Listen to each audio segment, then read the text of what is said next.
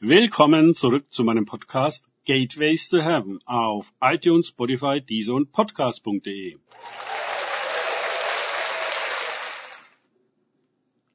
Mein Name ist Markus Herbert und mein Thema heute ist Gehorsam. Weiter geht es in diesem Podcast mit Lukas 17, 10 aus den Tagesgedanken meines Freundes Frank Krause. So sprecht auch ihr, wenn ihr alles getan habt, was euch befohlen ist. Wir sind unnütze Sklaven. Wir haben getan, was wir zu tun schuldig waren. Lukas 17, 10.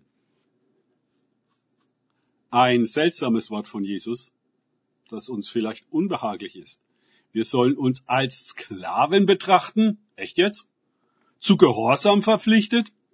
Haben wir nicht schrecklich viel Missbrauch von Befehl und Gehorsam erlebt? Weltlich sowie kirchlich?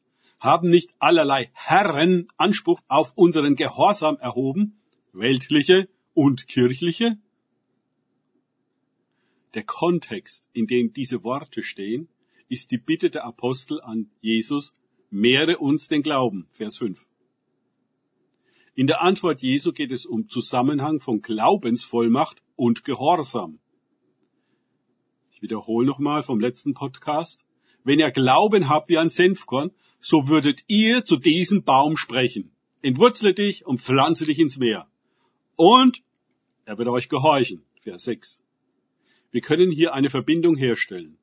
Wollen wir im Glauben mit Vollmacht im Namen Jesu gebieten und sehen, dass die angesprochenen Elemente uns gehorchen, dann müssen auch wir selbst dem Wort Gottes gehorsam sein wenn wir Gott als höchste Autorität ansehen und mit dieser Autorität als seine Gesandten, ist gleich Apostel, die Kranken heilen, Dämonen austreiben und andere mächtige Zeichen wirken sollen, die denen folgen, die glauben, Markus 16, 17, wie etwa der Missionsbefehl des Herrn es verlangt, dann müssen auch wir selbst unter dieser Autorität bzw. Bestimmung stehen. Nun sind wir nicht unbewusst und willenlos wie ein Baum oder Berg, den man ins Meer schickt. Wir müssen uns selbst dem Wort hingeben. Viele Christen scheitern an dem Unverständnis dieses Zusammenhangs. Sie wollen selbst nicht unter Bestimmung stehen, aber andere und anderes mit christlicher Vollmacht bestimmen. Jesus selbst sagt, dass er nichts von sich selbst tun kann, sondern ausschließlich tut, was er den Vater tun sieht. Er ist ganz und gar uneigenmächtig. Er ist dem Vater untertan. Und weil er es freiwillig ist und weil es in Liebe und Vertrauen ist, darum ist es eine so andere Vollmacht, wie wir sie von irdischen Mächten und Gewalten her kennen.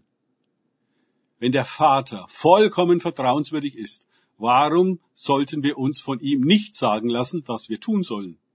Immer geht es beim wahren Glauben um dieses Vertrauensverhältnis. An Gott glauben ist Gott vertrauen. Dieses Vertrauen entscheidet darüber, wie wir eins mit ihm werden und wie viel echte göttliche Macht in der Folge durch uns fließen kann. Viele Christen versuchen, Gott zu gehorchen. Nicht aus Vertrauen, sondern aus Angst. Die Art der Macht, die in dieser Angst ausgeübt wird, gängelt ganze Gemeinden und macht sie zu furchtbaren Orten und nicht zu himmlischen. Da können die Kranken nicht heil werden und die Dämonen fühlen sich so recht zu Hause. Lass sich auch nicht austreiben. Danke fürs Zuhören. Denkt bitte immer daran, kenne ich es oder kann ich es? Im Sinne von erlebe ich es. Erst sich auf Gott und Begegnungen mit ihm einlassen, bringt wahres Leben und Vertrauen. Gott segne euch und wir hören uns wieder.